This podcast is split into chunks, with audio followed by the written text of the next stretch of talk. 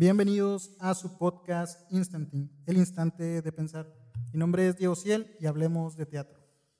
El día de hoy tenemos dos invitados muy interesantes con los cuales tenía realmente muchas ganas de platicar. Una es graduada en Artes de Artes Teatrales, Universidad de Río Grande, Texas, fundadora de Casa Teatro, la cual ha participado en diferentes festivales nacionales e internacionales investigadora teatral y panelista en diversas conferencias en México y Estados Unidos.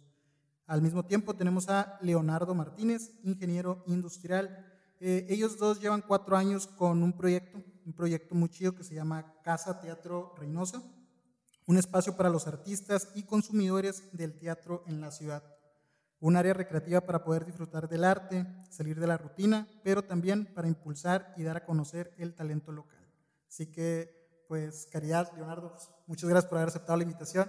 Muchas gracias por invitarnos. Muchas gracias por invitarnos. Hola a todos. Hola a todos. Sí, realmente tenía muchas ganas de, de platicar con ustedes. Ya inicié platicando un poquito con, con, Leonardo y le platicaba un poco mi interés sobre, sobre ustedes, sobre esta disciplina, sobre esta arte que es el, el teatro. Así que me gustaría que iniciáramos pues hablando un poquito de ustedes, que nos compartieran un poco qué edad tienen y este si son, si quieren, si se puede. si no se puede, no pasa nada. Y este, si son como tal de la ciudad de Reynosa, si no son de la ciudad de Reynosa, ¿cuánto tiempo llevan radicando en la, en la ciudad? Eh, bueno, yo, yo sí soy originario de aquí de Reynosa, tengo 33 años actualmente. Yo también soy orgullosamente reinocense, tamaulipeca de Hueso Colorado. Y no quiero decir mi edad, se cal, Lo, lo, chido pues es, entonces, pues como tal conocen bien la, la, ciudad, pues siempre han estado aquí. Me gustaría que iniciáramos hablando cada uno en su momento, cómo fue el primer acercamiento al, al teatro, si, fue, si es algo que a lo mejor pues venía por parte de algún familiar, por parte de algún, este, alguna persona muy cercana, si venía desde muy, muy jóvenes, el momento en el que se dieron cuenta de, de este gusto hacia el, hacia el teatro, o en qué momento fue que, que se les presentó por primera vez? Ok, empiezo. Primero las damas. Bueno, yo, eh, mi primer acercamiento al teatro, yo creo que de chiquita, así como en talleres o que me invitaban a hacer vaselina, porque antes se hacía mucho vaselina aquí en la ciudad. Y después, eh, ya como más formalmente, en la universidad de, en donde yo estudié, el programa que tenía en donde era, yo entré queriendo estudiar cine, o sea, irme por el cine, por lo audiovisual, y el programa que tenían era un gran porcentaje de teatro y otro pequeño porcentaje de, de producción audiovisual, cine y eso.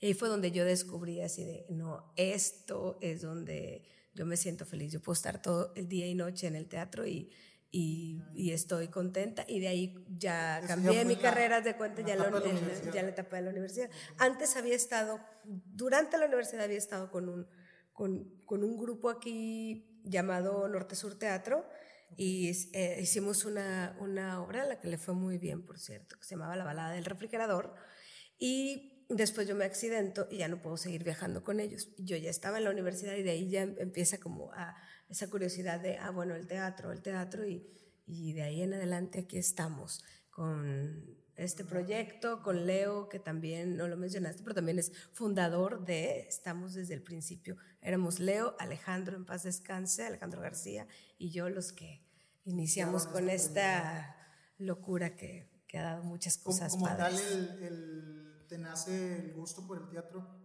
ya en esa edad más o menos de, universidad o hubo antes algún momento, no sé, que a lo mejor asististe a algún, alguna obra. No, sí, sí, estaba, digo que estaba en, obras de grupos de aquí, en Vaselina, me acuerdo de Vaselina y luego la balada del ¿Cómo nace eso, el, ir ahí a Vaselina? O sea, eh, ¿alguien te invitó? Alguien me invitó, pero no me acuerdo quién ah, fue. Estaba ya muy chiquita, ya tengo más años. Pero no, no recuerdo cómo fue, pero desde chiquita siempre tuve una fascinación muy grande. Muy joven, acercamiento al, teatro. Desde chiquita ya estaba muy interesada en lo que eran todas las artes escénicas. Te digo, mi referente, porque en realidad aquí ya ves que gran, gran exposición al teatro no había, como ahorita que hay un parque cultural, que hay más movimiento, que está bien padre, que están surgiendo espacios independientes. Antes, cuando yo estaba chiquita, no era tanto el movimiento que, que había en la ciudad, entonces pues mis referentes eran más como cinematográficos. Yo decía, quiero hacer cine, quiero hacer esto. y claro que estás chiquito y todos te dicen, ah, sí, ah, sí, ah, sí. Y sales de la prepa y dicen, bueno, pero ¿qué quieres estudiar? Y pues yo quiero estudiar cine, yo quiero, ¿cómo? No, estás loca. Pero mis papás, gracias a Dios, me siguieron la corriente siempre de que sí, está bueno, hija, a ver lo que quieras. Sí, dale tú. Y... Qué chido, no, me imagino que eso es una de las cosas muy, muy importantes el poder identificar desde muy jóvenes algún gusto, la atracción hacia, hacia algo que al final de cuentas termina siendo pues el trabajo de, de uno. Y es bonito cuando, me imagino, tienes el apoyo de, tus papás, ¿no? Sí. Ahí sí soy afortunada porque hay muchos artistas, yo creo que hay una cosa aquí culturalmente rechazada porque cuando llega la gente que dice yo quiero estudiar una carrera profesional en alguna de las artes, de entrada hay, un, hay una traba ¿no? por parte de la familia, normalmente, no siempre. También conozco amigos que han sido apoyados bien padre y, todo. Yo fui una persona afortunada porque siempre fui apoyada por todas las personas que me rodean. Mis papás al principio y después mi, mi ex marido, ¿no? que, que también ha estado siempre apoyando. Qué padre.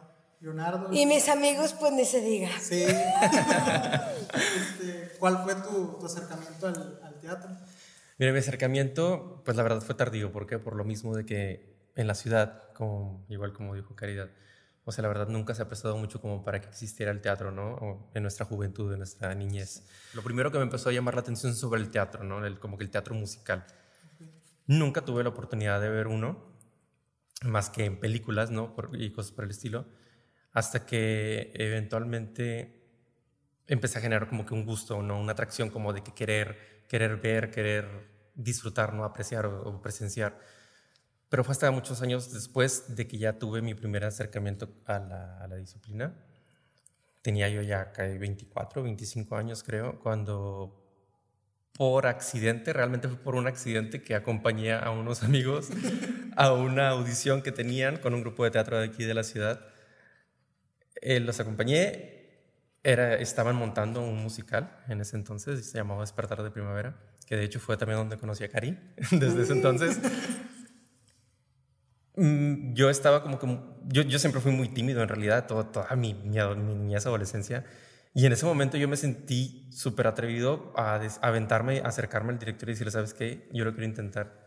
No sabía yo cómo le iba a hacer, no tenía ni la más mínima idea de dónde iba a sacar yo las fuerzas para, para hacerlo o el valor. Pero en ese momento yo sabía que quería estar, que quería hacer eso. Y ahí fue cuando empecé, ¿sí? con ese grupo de teatro y esos son los montajes en los que he participado. Estuvimos ahí de que en tres musicales. En tres musicales. Posteriormente ya inauguramos aquí Casa Teatro Reynosa y aquí pues hemos hecho también algunos montajes en los cuales he podido participar. Y ese ha sido como que mi... Es un gran actor, es un gran actor. estaba diciendo que lleva tiempo que ya no ha estado este, ahorita, pero pues que sí es algo que le gusta demasiado, ¿verdad? Y que está aquí detrás, junto a ti, apoyándote en todo lo que se ocupa en el teatro.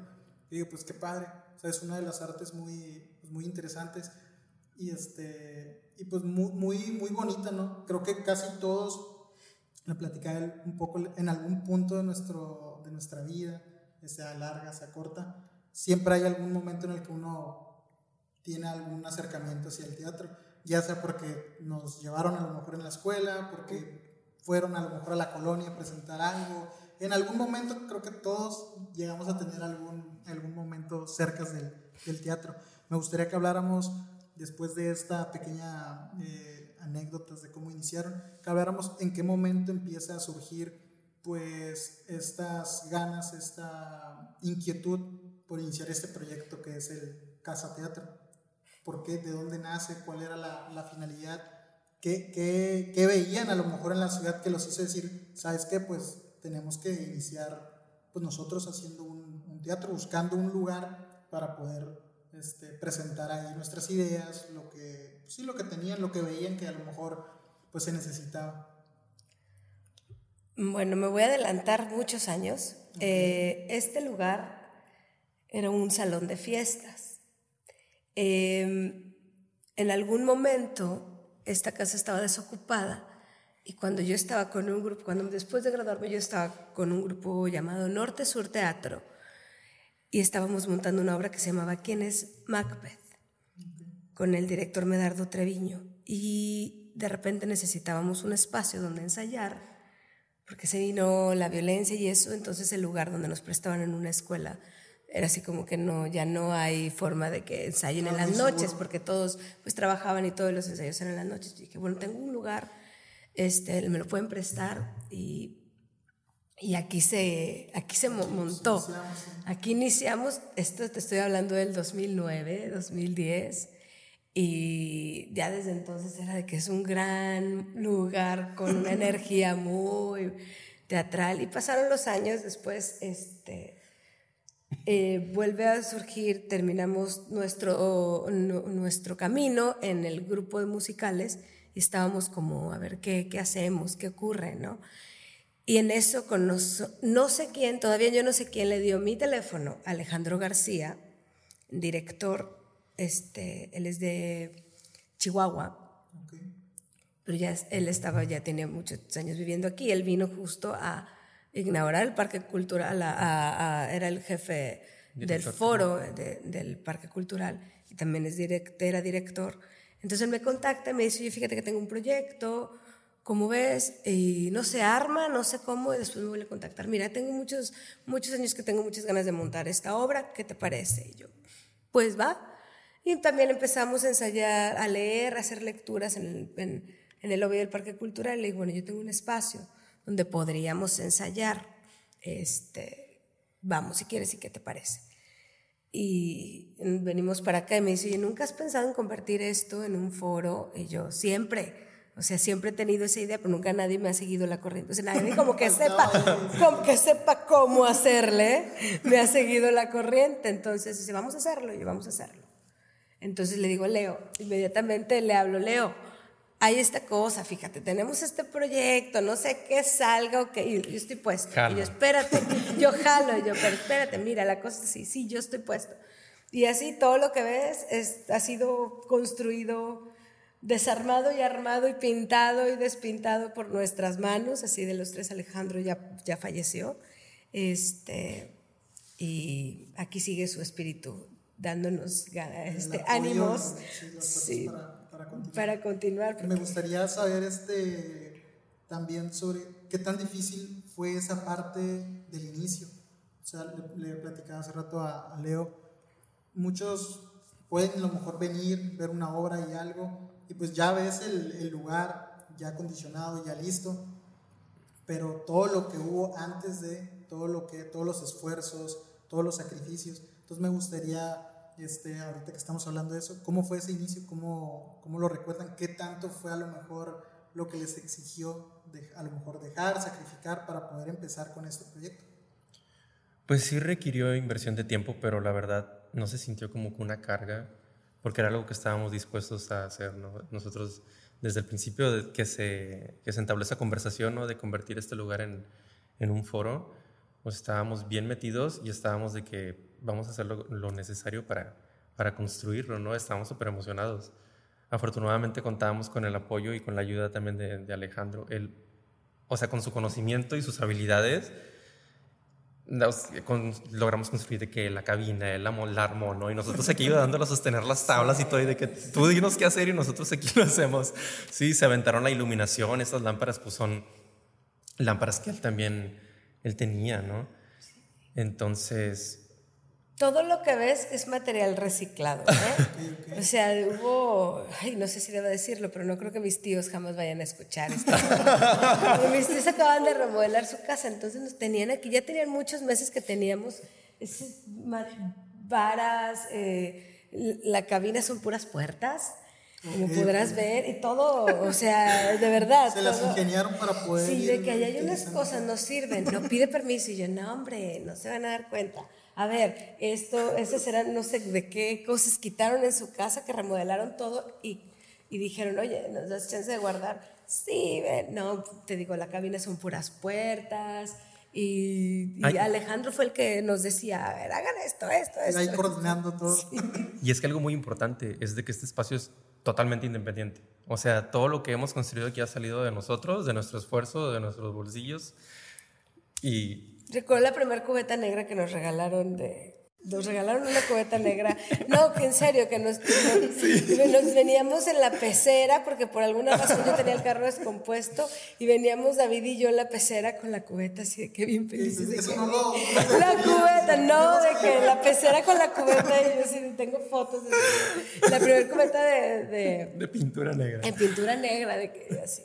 Sí, sí, todo ha salido de, de, ustedes, de, sus esfuerzos. Ya después, recientemente el año pasado, que se vino la pandemia, ya el espacio ganó un par de convocatorias, ganó un premio del IRCA para, este, que, para, eso, para apoyar a espacios independientes y luego una convocatoria del, em, del circuito de espacios independientes de gobierno federal también para justo para que no, no murieran. Y ahorita hay una cosa muy padre que, por ejemplo, el Centro Cultural Helénico y ese tipo de convocatorias de gobierno federal están apoyando mucho al teatro independiente y a los espacios independientes. Fíjate que, es algo de lo que traía más adelantito, pero ya que lo, que lo tocas, pues lo, lo, hablamos.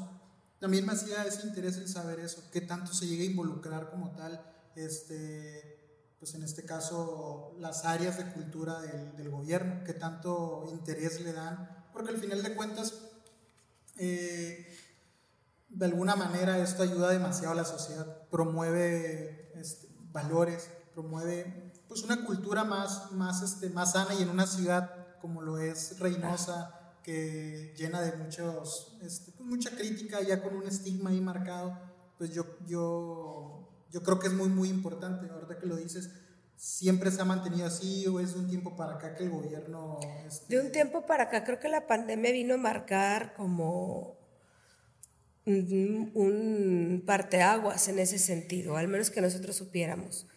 Eh, de convocatorias para apoyar espacios independientes, pues antes no sabíamos, nos las arreglábamos y, con lo que entraba, que si taquilla y esto y lo otro.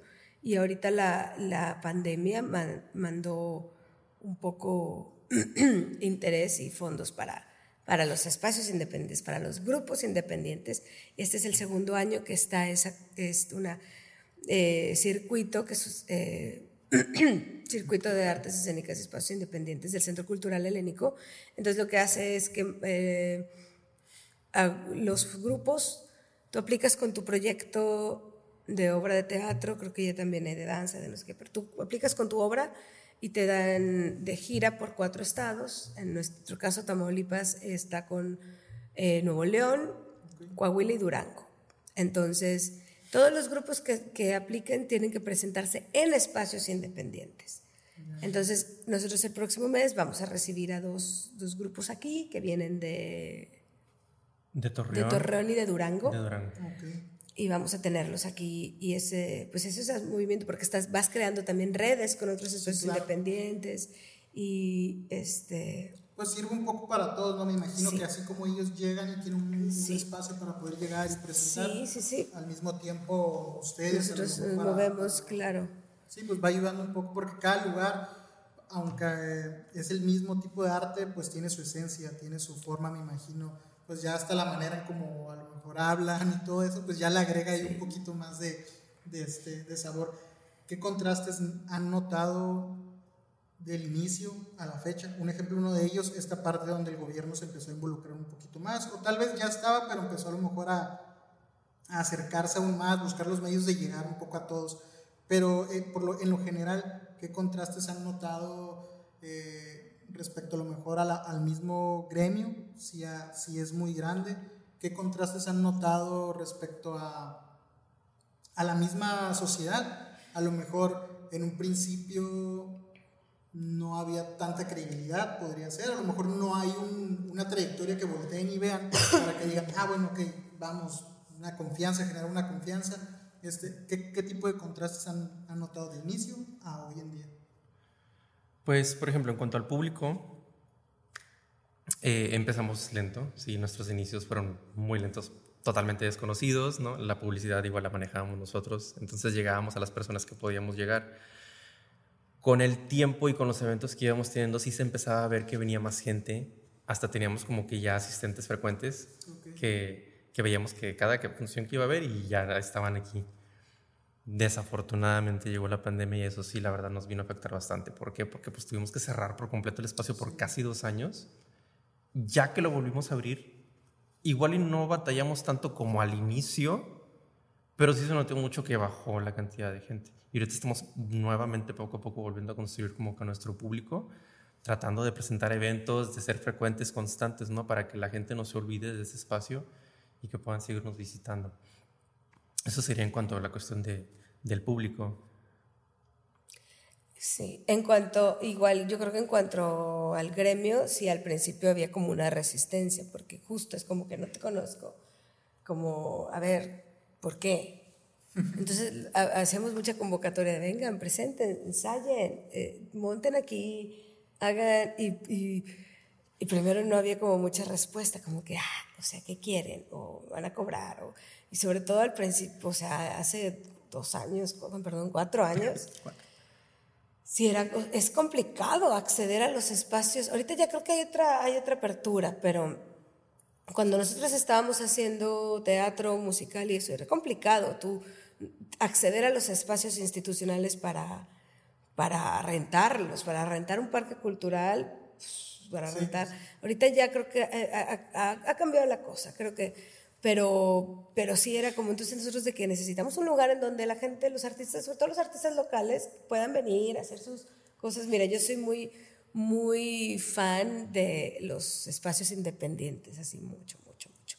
Me he tocado estar en festivales en donde hay espacios, hay, una, hay un movimiento padrísimo de muchas este, compañías y todos se mueven en, en espacios alternativos que justo adaptan, que convierten teatritos chiquitos, teatros cabaret, teatros, o sea, cosas así bien eh, alternativas y bien Entonces, desde la primera vez que fui a un festival de esos Fringe, donde estaba, dije, ah, yo quiero, yo quiero hacer algo así, así Aquí, en la ciudad, la gente no tiene esa apertura como tampoco como de, ah, los espacios pues quieren la formalidad de un teatro, que tenga iluminación, que tenga, o sea... Quieren llegar y ver algo ya formado, algo muy... Y mientras más grande, mejor, cuando eh, en realidad había, nosotros, este, por ejemplo, seguimos a una compañía que tiene también así mucho tiempo con un teatro en Tijuana y eso, y decían, nosotros hicimos un estudio de mercado y todo, entonces ante esa respuesta, nosotros construimos el teatro que tenemos. Entonces, promedio o sea, nuestro público promedio eran 35, 40 personas. Entonces a nuestro teatro nos, nos caben 45 personas. ¿de cuánto? quisiéramos tener la necesidad de que vinieran cientos de personas, pero no lo. Entonces, creo que aquí también es, la gente quiere, quieres todo grande, quieres, pero en realidad el, el movimiento independiente pues, no tiene tan, tampoco no tiene tantísimo público como para... Nosotros aquí podemos... Este, hemos metido como 80. la inauguración estaba llenísimo de parado 80 personas o más. Depende cómo acomodes. Este es un teatro flexible, que quiere decir que se puede mover el escenario para donde quieras. Puedes poner. Como puedes acomodar tu sala como quieras y tu público donde. Entonces, no le hemos querido, porque sí también nos han ofrecido como escenarios. no le hemos querido quitar esa flexibilidad justo por eso, porque hay que explorar, ¿no? Y, llegan grupos independientes con necesidades técnicas diferentes que quieren, no, yo quiero esto, media luna, no, todo, este, un, un círculo, cosas, entonces tenemos esa, esa opción. Pero sí, entonces yo creo que ya ahorita eh, sí, hay, sí ha habido más acercamiento del gremio de, ah, me puedo presentar ahí, claro, y ya nosotros este, les damos pues, lo mejor que, que podamos, el tiempo para ensayar, tiempo para montar, somos, tratamos de ser lo más abiertos, accesibles. accesibles para que, para que, justo porque esa fue la idea de, de entrada de los tres, ¿no? de, de, Alberto, de Leo y mía, de que sea un lugar de convivencia artística, donde podamos aquí jugar, crear, colaborar, apoyarnos y, y pues ahí, ahí vamos, ahí vamos. ¿Creen que es un, tipo de arte, una disciplina muy, muy complicada, a lo mejor muy, muy competitiva?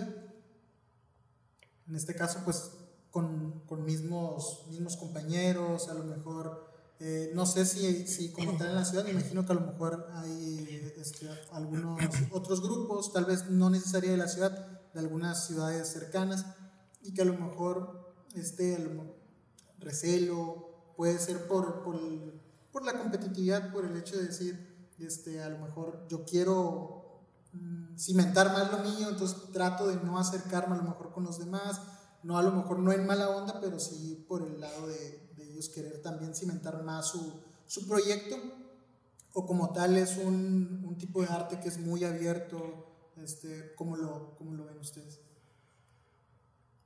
Pues al menos nosotros aquí no lo vemos como una competencia. De hecho, desde un inicio como que algo, algo, que queríamos lograr era crear una comunidad teatral aquí en la ciudad, ¿no? Que supieran de que este espacio existe.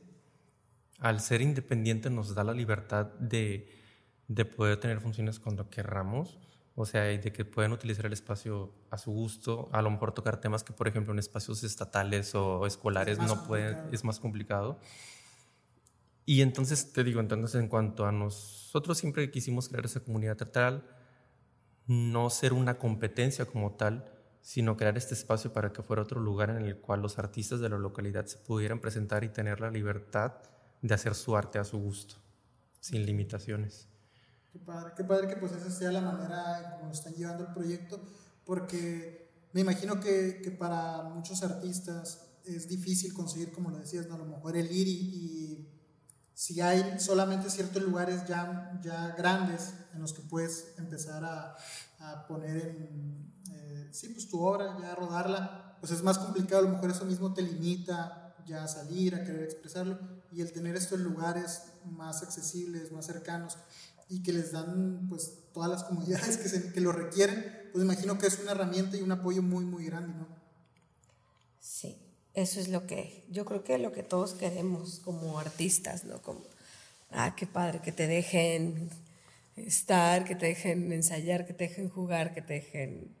Es, y eso es lo que... Poder presentar lo, que traen. Sí, porque como somos también nosotros creadores escénicos, estamos, o sea, sabemos como más o menos que lo que se batalla, lo que se, batalla, lo que se necesita, cómo te gusta, cómo te gusta, cómo, cuál es el escenario ideal este, para hacer tu obra, ¿no? para presentarla, para ensayarla, para crearla. Entonces tratamos de, en lo, nuestras posibilidades, pues de, de brindar eso. Sí, darles esas facilidades, ¿no? Para que puedan realizar sus proyectos a, a gusto.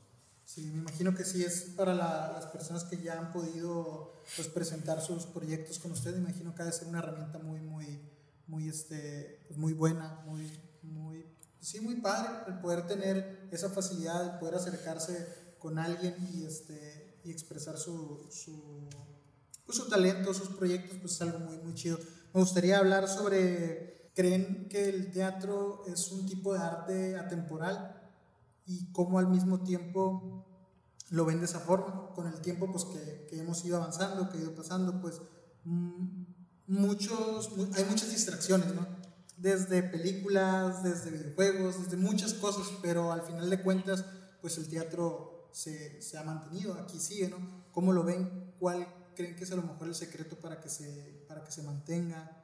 Eh, y han notado ustedes que se ha necesitado a lo mejor de buscar otros métodos para, mejor para mantener todavía a la gente pues con esta atracción hacia el teatro, porque aunque a lo mejor en la ciudad no, no es muy grande, pues al final de cuentas sigue siendo un arte que la gente busca porque pues, sigue habiendo demasiados, este, demasiadas horas, sigue habiendo personas que, que están enfocadas en, estudiarlo, en seguir mejorando, entonces pues ahí continúa. Entonces, ¿cómo ven esta parte del teatro? Mira, voy a citar a un director, este, a mi director Alberto, maestro que acaba de dar un taller y justo decía eso. El, teatro creo que ya no es para contar historias, decía, es para crear universos.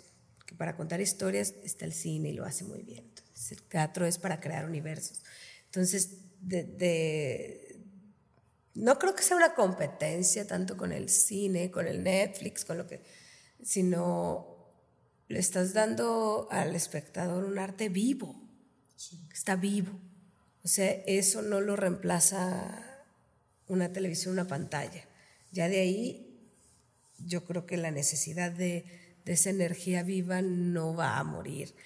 Yo soy una persona que tiene esperanza. Hay gente que dice que el teatro está muriendo, pero... Que dice, pero no se ve. Pero no, o sea, ¿cuándo se te han quitado a ti las ganas de ir a ver una obra de teatro? Es, es que es totalmente diferente ir al cine, que yo la verdad aprecio mucho el cine, la verdad me gusta mucho, lo disfruto, pero ir al teatro y estar ahí presente, o sea, y viendo, en, como dice Cari, o sea, en vivo los sentimientos, las emociones, es una sensación que la verdad, o sea, es indescriptible, Muy, muy, ¿no? sí. Me imagino igual, el, un ejemplo, ustedes en, en este espacio que tienen todavía más cerca al público y el mismo público, ustedes, me imagino que tanto para el público debe ser más este Íntimo. exacto más íntimo el poder ver la reacción del actor muy de cerca este, y el actor al mismo tiempo estar viendo la reacción de su público hacia lo que están presentando me imagino que también debe ser algo muy bonito. Claro, claro. Bueno, yo soy así mega fan del teatro íntimo. Así, siempre me han gustado los, como te dije ya, los espacios chiquitos, el tener aquí este, es- esta conexión que esté lo más cercana posible, vean, Sí, porque no, en lo personal, ¿no? porque no es lo mismo como que estar aquí presente y estar con la gente que te esté viendo aquí en persona a estar como que reaccionando a, a una cámara, ¿no? Por ejemplo. y esta parte no como decíamos hace un momento el cada que vayas a ver una obra nunca va a ser lo mismo no va a ser igual porque Exacto. las reacciones de los actores pues no, no son repetidas no es lo mismo son Exacto. genuinas a cada momento Son momentos irrepe- irrepetibles porque debiera ser. que, cada, que cada vez que ocurre, ocurre por primera vez. ¿no? Sí, entonces, aunque sea el mismo montaje, como te comentaba hace rato, cada función es diferente. Esa, esa es la magia ¿no? que tiene el, el teatro, que cada, me imagino que hasta uno mismo te puedes quedar, a lo mejor, a ver, ya viste una función, te quedas a repetirla Sí. y vas a Cambia. encontrar algo que vas a decir, oye, pues a lo mejor... Nos hace ha, ratito nos me ha gustó". tocado con Corruptocracia mucha gente que tenemos dos funciones seguidas y van a las dos funciones y yo la acabo de ver, me, me queda la, o sea, y- Yo también hago eso. Sí, es que Cuando se presentan sí, aquí. pues, En cada momento te da una sensación distinta, que a lo mejor en un momento la viste o la sentiste de una manera y en la siguiente pues ya esperas algo distinto y vas, va a ser algo y va a ser algo, distinto. diferente. Qué padre, fíjate que, que eso se me hace muy interesante. Lo que decías de, de que el teatro está muriendo, yo me, me puse a leer, me puse a buscar un poco, porque yo a lo mejor pensé eso también, y se me hizo muy interesante, porque me puse hasta a revisar, dije, a ver cuántos teatros tenemos. Vi que en la ciudad no es de las que más tienen, estábamos en 14 lugar, y la número uno era pues, Ciudad de México, como con 165 más o menos creí dije, bueno, tal vez son pocos, aún así lo pensé. Son como 720 más o menos en todo el país, teatros que, que tenemos entre independientes y ya consolidados. Este, y vi que la Ciudad de México está entre las cinco ciudades, creo, con más teatros en el mundo. Y ahí como que me voló bastante la cabeza. Dije, wow, o sea, no es un país. A lo mejor como tal en los estados no está bien repartido, porque pues ya si lo comparamos, creo que tenemos como ocho teatros más o menos, noté ahí. Comparado a 160, 165 de Ciudad de México, dices, pues sí, no estamos tan bien repartidos. Sí. Pero esa parte de ocho teatros aquí. algo así más o menos me Sí, no, Laredo, ¿no? En la ciudad. No, yo, yo me fui Ah, en a el estado. 22, Sí, en el estado. son 22. sí, me fui a nada más a números este, de- Ah, ok, ok. eh, a nivel estatal. Pero no, lo local no quise entrar porque sí quise ver más que nada como que ver los, los Ya, ya. números más así grandecitos. Dije, a ver, en el- cuáles son los estados que tienen a Ah. lo mejor más interés sobre el teatro, cuáles no. Se me hizo súper de ruido que Tlaxcala, siendo a nivel este, estatal, Que no exista. Solamente, que no existe.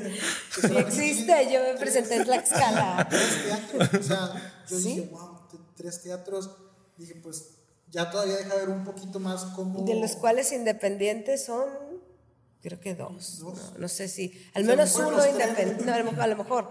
O sea, eso es, habla mucho, ¿no? De las necesidades Que de la el sociedad por tener espacios. Por Ustedes que tener. están muy cerca de, de esto, pues que lo viven en su día a día y que al mismo tiempo han tenido la, el poder compartir con personas que a lo mejor no tienen el mismo interés que ustedes, que a lo mejor no están cerca del teatro, que a lo mejor les ha tocado ver personas que la primera vez que se acercan a un teatro en una plática normal, ¿qué han, qué han logrado ver o en, no sé, en el día a día, qué creen que es lo que hace que no, no haya a lo mejor tanto crecimiento hay, pero no, no tanto un ejemplo comparado con Ciudad de México. Este, ¿Qué creen que a lo mejor le hace falta? ¿Qué han notado que, que le falta a la, a la sociedad reinocense? Ay, no quiero hablar mal de mi Reynosa, pero... pero ¿cómo le hacemos? Tenemos un nivel cultural que deja mucho que desear, porque no se... No se fomenta en la educación, creo, de entrada. Va creciendo, va cambiando, ¿eh? va cambiando pero no se fomente incluso ni, ni en, ay, no quiero hablar mal, solo digo, a veces ni en la educación privada, ni en los colegios más caros, no, no hacen, no fomentan las artes porque como vivimos en un estado muy, muy capitalista. pegado a Estados Unidos, el primer mundo, y donde lo único que importan son los dólares, y creen que el, artista, que el arte está de más, que es una pérdida de tiempo, creen que el artista, si te dicen, ¿quieres ser artista? Ay, no, te vas a morir de hambre, y, y luego, luego descartan como eso, ya como una posibilidad en tu vida. Sí, sí, sí. Ha cambiado, está cambiando. Está cambiando y eso está padre, porque hay muchos programas ya en las escuelas, hay programas de instituciones que dan este, herramientas gratuitas y todo. está padre que esté cambiando, pero le falta mucho para asumirlo como algo necesario, la cultura. Porque lo necesitamos, necesitamos el arte. O sea, el, el ser humano lo necesita. Como ser humano, no hay de otra. Es como el comer, todo, pero es difícil que la gente lo entienda así. Por eso también la sociedad está un poco ahí podrida, ¿no?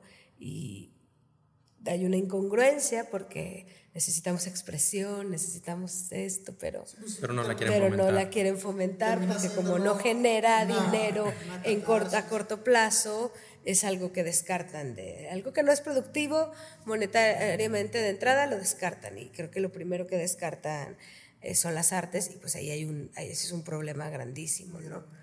Y sí, yo creo que lo primero que te encuentras cuando hablas de eso es como ah, a ver cosas cosas, más raras. Pero eso se estudia. ¿No te acuerdas una vez que íbamos rumbo para McAllen? Ya comiste, que, que nos íbamos para McAllen y el custom nos preguntó que qué hacíamos y que dijimos de qué hacen teatro y que nos dijo de que ah, ya se mudaron del, del sótano de sus papás o algo así. ¿No te acuerdas que nos dijo? Y así como de que, güey, pues ni te conozco, espérate. Una persona sí que estaba ahí. El customer, el customer que nos, nos checa la bici, es como de que, o sea, eso, es lo, esa es la mentalidad que tiene la gente realmente. Es como de que vas a hacer arte, te vas a morir de hambre. Y es como que no ven más allá o no, no, no ven realmente todo lo que puedes lograr si te metes de lleno a, a las artes, o sea. Sí, pues es que. Lo ven en chiquito. Ajá, exacto. Fíjate que yo, me, me, pongo ¿No a pensar. Ya, ya, ya me pongo a pensar, y digo, ¿será en un punto que a lo mejor la diversidad que llega a haber en nuestra ciudad y en casi todo lo que es frontera podría influir? ¿Crees que eso puede a lo mejor influir el hecho de que muchas personas vienen con su mentalidad como tal, pues simplemente a trabajar, simplemente a tratar de progresar, como lo mencionabas, ya más capitalista, que ya realmente como a querer eh, desarrollar a lo mejor algún talento, algún gusto, y, que a lo mejor eso también puede que sea factor para que la ciudad no, no crezca no solamente en el teatro, sino en, en, todo lo que son artes, cultura. A lo mejor tiene relación, porque fíjate que ahora que lo dices, lo que se ve mucho, o quienes se ve que se están moviendo mucho actualmente, en el campo de las artes son muchos jóvenes. ¿No te has dado cuenta? O sea, por ejemplo, los que han venido a presentar aquí sus, sus cortometrajes o el grupo que está ahorita enseñando aquí son muchos jóvenes y a lo mejor, a lo mejor tiene algo de, de, razón eso. A lo mejor como que las personas adultas sí que llegaron aquí a la ciudad sí fue como que con otra idea en su mente. Pero las nuevas generaciones como que están despegadas de eso. a lo mejor... Porque sí se ha visto como que muy buena respuesta de los muy jóvenes. Padre, sí. Y tomándose sus trabajos en serio. O sea, eso es padrísimo. Así de eh, bien comprometidos, tomando en serio su, su trabajo y está padre. O sea, bien o mal, el que yo he sido maestra de artes y también siempre ha sido de, hey, si te vas a, hazlo, comprométete y si te lo piden, tú cóbralo, es tu trabajo y le tienes que dar un valor tú para empezar. Nosotros aquí en Casa Teatro, todo, todo lo que hacemos aquí, todo se cobra un boleto. No hay eventos gratuitos. Esto es una política que tenemos desde el principio por el hecho de el trabajo del artista se, se tiene que valorar. O sea, porque han venido grupos de que no, porque no sé qué función gratuita. Yo disculpo, pero aquí no damos funciones gratuitas. O sea, talleres tal vez sí, pero porque son talleres pagados por este, becas de, del sistema de la creación que hemos traído y todo, pero funciones no. Yo creo que en un punto es algo bueno, ¿no? Y esta parte de fomentar y al mismo tiempo a lo mejor, se va a oír feo, pero educar a la, a la sociedad de que, ¿sabes que No es de gratis, como lo dices, tiene su, su, costo, tiene su grado de, pues, de exigencia, el cual, que así como cualquier otro trabajo, pues necesita ser remunerado, necesita ser, claro, valorado. Claro. Entonces creo que también es un gesto muy chido, ¿no? Que a lo mejor eh, de repente, no, no hablando de teatro, pero en otros ámbitos de la ciudad, cosas que, no, que, que veo de, de, la gente es que se queja cuando se les hace algún cobro por algún evento, algo. Y, no, pues es que él tiene eso. Ah, es que este evento que yo digo, pues ya desde ahí el sentir ese, ese dolor, ese como que sacrificio de, porque es que, ¿por qué voy a pagar por algo? Esto? Sí, pues sí. cómo vamos a crecer el día de mañana, un ejemplo ahorita lo dices, son, son jóvenes los que están empezando a, a despertar con sus, pues con sus artes, con sus diferentes tipos de disciplina y pues van a, a lo mejor a, a, ver eso y a querer que a sus hijos se les valore sus claro, trabajos. Claro. Y en un punto, pues yo creo que es y algo, vas cambiando sí, el, el, poco chip. a poco el chip. Sí.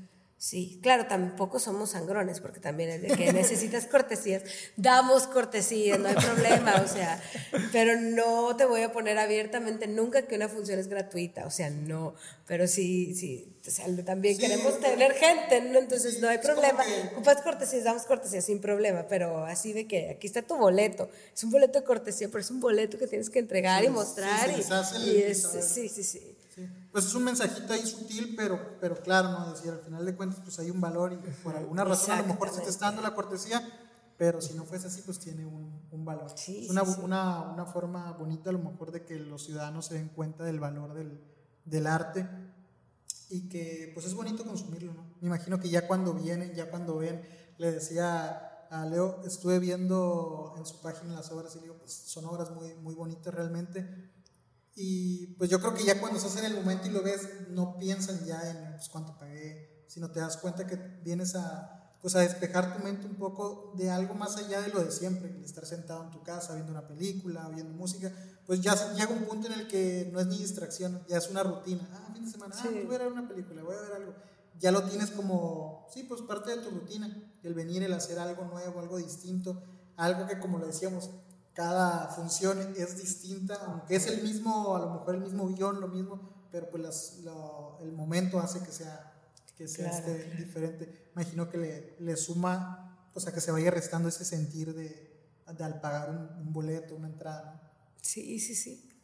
Eh, ¿Qué crees que, que cambiaría si desde, no sé, en la educación pues, básica se empezaran a agregar este tipo de, de artes, no solo el teatro, sino a lo mejor música o cualquier tipo de arte que se empezaran a integrar? Porque, pues como tal en las escuelas, no, como lo decías, no, no es algo que se enseña, no es algo que le den importancia, pero yo creo que es muy importante.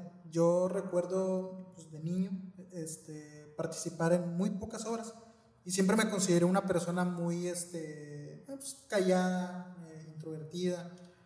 Y yo me acuerdo que en esos momentos ayudaba como que a sacar ese lado más, pues sí, el poder estar en el público, el poder convivir con mis compañeritos. Y una vez entre pláticas con un amigo yo le decía, yo creo que es un ejercicio al mismo tiempo para crear niños con pues, más seguros, con unas formas más seguros de sí mismos y no pasar a lo mejor como en esta etapa en la que estamos hoy en día donde la salud mental pues está viendo muy afectada, a lo mejor por esa falta de esas herramientas, de darle esa confianza desde muy jóvenes, pues de poder expresarse, de poder, a lo mejor si es en la música, el poder cantar sin el miedo, ese cohibirse a qué van a decir. ¿Cómo me van a ver? sino el poder expresarse sin tener ningún, ningún tapujo ningún miedo. Yo creo que si eso ocurriera, tendríamos ciudadanos más inteligentes, o sea, definitivamente en las artes te abren, obviamente que te abren las emociones, te abren todo, pero te abren el cerebro, no tendríamos luego gente tan puedo decir groserías. Sí, se puede. Tan pendeja, con prejuicios tan pendejos que tenemos ahorita que están ensuciando y enfermando la sociedad cada vez más. Porque me parece que las redes y que toda esta informas, este flujo de información que corre ha servido para exponenciar a la pendejez de la sociedad que es algo que yo, si, si tuviéramos más arte desde niño, si, le inculcas a la criatura de niño cualquier tipo de disciplina artística, le vas a abrir el cerebro al mundo, a la empatía, al analizar, al experimentar, al pensar por ti mismo, a no ser un robot de lo que te ponen los medios y todo. Entonces, de entrada ahí, y justo lo que dices de la salud mental, creo que tiene mucho que ver. Necesitamos el arte en, desde los niños, desde ahí de entrada es algo que... que, es que sí, creo que es fundamental. Sí, sí, sí, porque para muchas herramientas. El teatro sirve para muchas cosas en los niños, les da muchas herramientas que, que son increíbles a largo plazo. Se dedique o no al teatro o a las artes ya en el futuro, y a los adultos también. A mí me ha funcionado mucho, la verdad, el teatro. Digo, fuera de, de, hacerlo por gusto y el placer que me da, realmente me ha ayudado, o sea, bastante a desenvolverme como que en público, por ejemplo, como, como te comentaba hace rato, yo, yo de pequeño realmente era muy, muy, muy tímido. Entonces el teatro me ayudó como que a romperme esas barreras de que, ¿sabes qué? No sé, o sea, no sé cómo expresarlo. Sí, sí, a, poder este, abrirse más uno hacia las personas, imagino, ¿no? El poder dar a conocer y, transmitir. A quitarte inseguridades, a quitarte prejuicios. Sí, yo, yo así es como lo, como lo estaba pensando, digo, creo que el teatro tiene esa, es esa herramienta que no necesariamente tienes que verlo, o sea, hablo en general, ¿no? Que muchas gentes vayan a llegar a pensar, no, pues ahora quieren que todos vayan a hacer actores, no, pero el simple hecho de, hacerlo como un ejercicio puede es como una terapia. Yo, así lo pensaba, yo dije, yo me acuerdo que de niño era algo que me gustó, y lo hice muy pocas veces, pero esas pocas veces me sentí muy bien y no, pues no me sentí como cohibido, pude expresarme ante el público, que eran pues nuestros papás, pero pues era algo, era algo bonito, entonces yo ahí me ponía a pensar, yo, creo que si le diéramos un poquito más de no de importancia, sino a veces de simplemente sentarnos y evaluar qué tipo de arte es y qué beneficios hay detrás de, pues nos daríamos cuenta que el teatro es una de las herramientas pues, muy, muy, muy buenas para la vida. Para la vida. Para la vida, exactamente. Sí, igual me, ya ahora brincando un poquito hacia... Después de mi eh, hate. No voy a aplaudir. no, es que retomando, me imagino que ustedes lo pueden llegar a ver tal vez no, no sé cómo llegue a... Controversia. se puede llegar a percibir, este, dudo mucho que a lo mejor en una obra alguien llegue en ese momento, no sé, decirte, no, estás mal en esto, que se pare y te haga un comentario. En una obra, no, se nos han salido personas de obras. Bueno, a lo mejor esa podría ser la manera de querer decir, eh, no me, o demostrar su, pero ustedes que al mismo tiempo lo tienen en sus, en sus redes sociales, me imagino que es todavía más complicado, pero al mismo tiempo a lo mejor no, no, no cheque si esto pasa en sus, en sus, en sus videos que tienen, pero sí, si les ha llegado a pasar esta facilidad de las redes sociales, ya, sí, esta facilidad que hay de, de poder expresar pues muchas veces mm, pues puro hate, puras tonterías, en vez de apoyar, este, porque tiene la tranquilidad que estás detrás de un, de un teléfono y que es más fácil criticarlo, cómo lo viven ustedes? Pues, bueno, en cuanto a los proyectos en los que he estado, en los musicales, sí me tocó escuchar opiniones así de que críticas sobre temas que se tocaban. Porque como fueron, fueron musicales como que controversiales, o sea, el primero es Despertar de Primavera, unos niños adolescentes no descubriendo como que su sexualidad. Entonces había escenas, digo, nada explícito, obviamente, ¿verdad? Pero sí había una escena de de, de beso homosexual, ¿no? De que... Se, es musical con temas muy fuertes. Sí, de que sexo o de que masturbación. Y si llega a escuchar de que hay, de que como que esa escena fue innecesaria o cosas por el estilo, ¿no? Después presentamos Avenida Q. Avenida Q es ah, toda una controversia. Ese musical es como. Esa es una cosa. de ese no recuerdo comentarios en específico, pero no me queda duda de que de seguro hubo alguno por todos los temas que toca. te, toca. Puedes, te puedes salir mucho con la tuya cuando usas puppets de por medio. Ya con, con esta herramienta de tener un muñequito, el muñequito puede decir cosa y media. Y. Ah, bueno, pero es el muñequito. sí, porque usábamos muñecos. La gente lo, lee distinto, sí, la gente lo lee diferente. Sí, porque usábamos marionetas para ese, ese montaje, pero tocábamos temas así de, que el racismo, o sea. Una, toda una canción dedicada de que el internet solo hay porno, o sea, cosas por el estilo. Así que. Y después presentamos también Headers, que Headers también está como que controversial. Sí, habla mucho del bullying en la, en la escuela. E igual... A también es humor negro. También es humor negro. E igual lo que yo recuerdo y mucho fue un tema... Ahí tocan un tema, hay una canción sobre los papás, ¿no? Que resultan ser homosexuales. Ah, spoiler. spoiler Entonces, me acuerdo, bueno, me acuerdo porque me llegó a mí el comentario porque yo interpreté esos papeles, pero me llegó el comentario igual de que, de que alguien había dicho de que, ay, es que esa escena estuvo innecesaria, como que nada que ver, como que para qué lo pusieron. Entonces, esas son como que mis experiencias en ese aspecto de que gente como que se queja del arte como que estamos presentando. Es como de que, o sea, son cosas que, existen. Ocurre algo, People are gay. Ocurre algo que tengo que decirlo porque es muy, muy interesante. Te ha tenido esta última semana una conversación muy larga. Ahorita en este momento tenemos una, un actor que está haciendo su una residencia aquí, está montando un monólogo, mi Julieta aquí que él es ganador de una convocatoria llamada Creadores Escénicos. Y bueno, está montando aquí todo. Y justo hablábamos de eso, la censura, o qué, o sea, tu discurso, que tiene que, que, tiene que, ah, o sea, si estás hablando, si hay un personaje que es un asesino, ah, está mal, porque presentes un personaje que es asesino. Si es una mujer que es, ah, o sea, porque estás hablando, porque no es un hombre, todo, a todo, todo, todo, todo el tema le van a buscar un discurso que no tenga que ver con el suyo propio, ¿no? Y de ahí la entrada lo vas a criticar. Entonces tú como creador, ¿hasta dónde tienes para que, que acomodarte, para dar gusto? Yo soy de la idea de cero. yo, yo, soy de que no, no creo en la censura y podrás estar diciendo pendejadas y voy a defender siempre tu derecho a decir pendejadas, porque tienes, tú estás en tu derecho.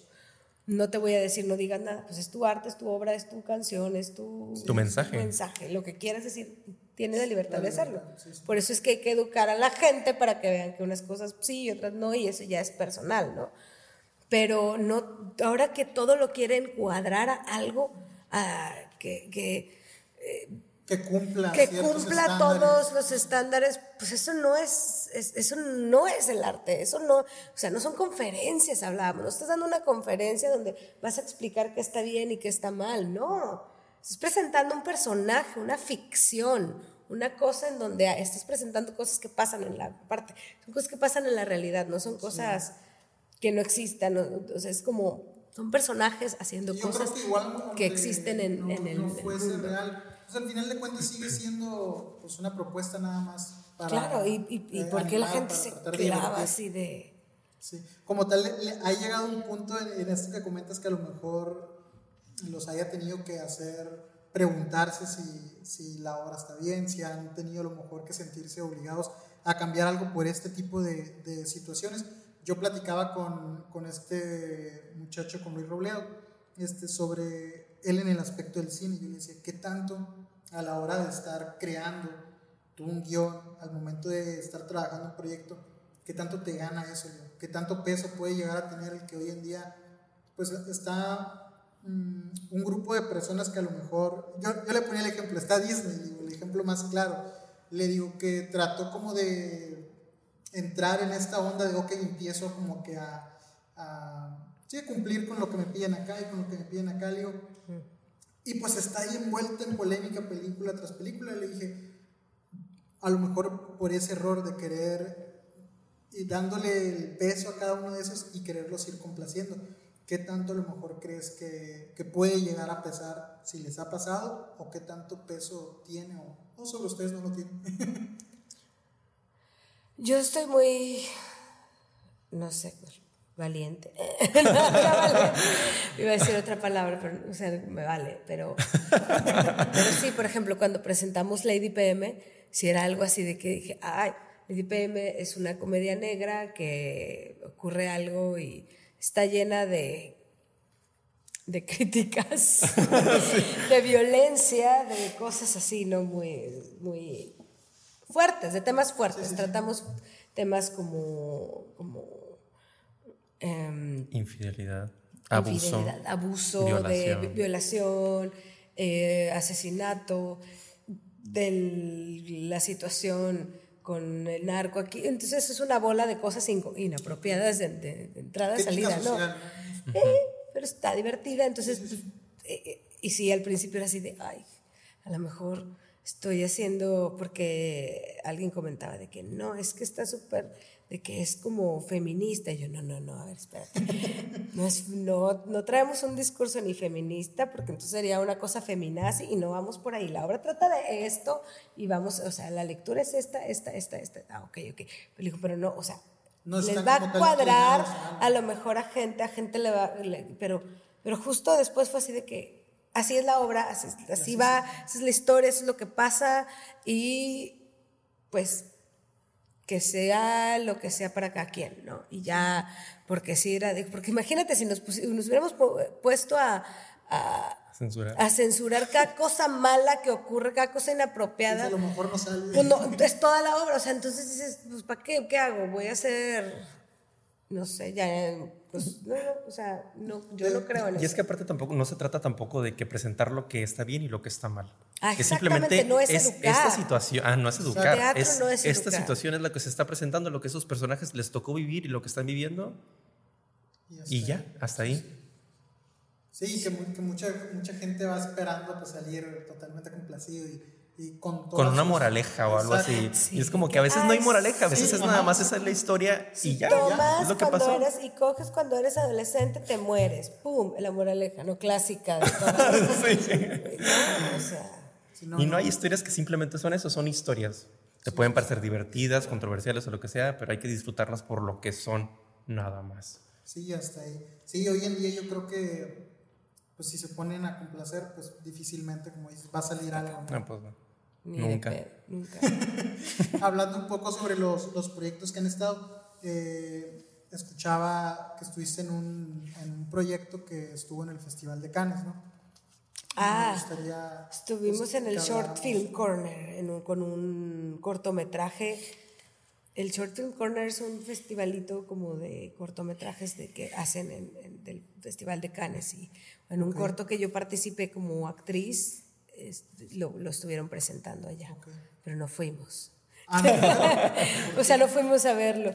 No sé, a Juan Pablo lo invitaron, en ese momento yo estaba ocupada con otra, en otro proyecto y, y Juan Pablo lo que iba a gastarse para su viaje y todo, mejor lo invirtió en su siguiente película, el largometraje, en etapas, ¿no? Y ya hizo la película de etapas, que fue otro, otro, este fue un largo, donde también participé. Pero sí, eso fue, han sido mis pequeñas este, en el cortometraje. un cortometraje. Se llama Volver. Volver. ¿De qué tratabas? Eh, una, mi hija, spoiler, estaba eh, en coma y creían que ya no había nada que hacer por ella, había tenido un accidente y estaba muriéndose y, y ya. Y ahí más o menos. Sí, es un cortito entre, entre esa línea delgada entre la muerte y no. Y más estaba, está fuertecillo porque es una niña de cinco años.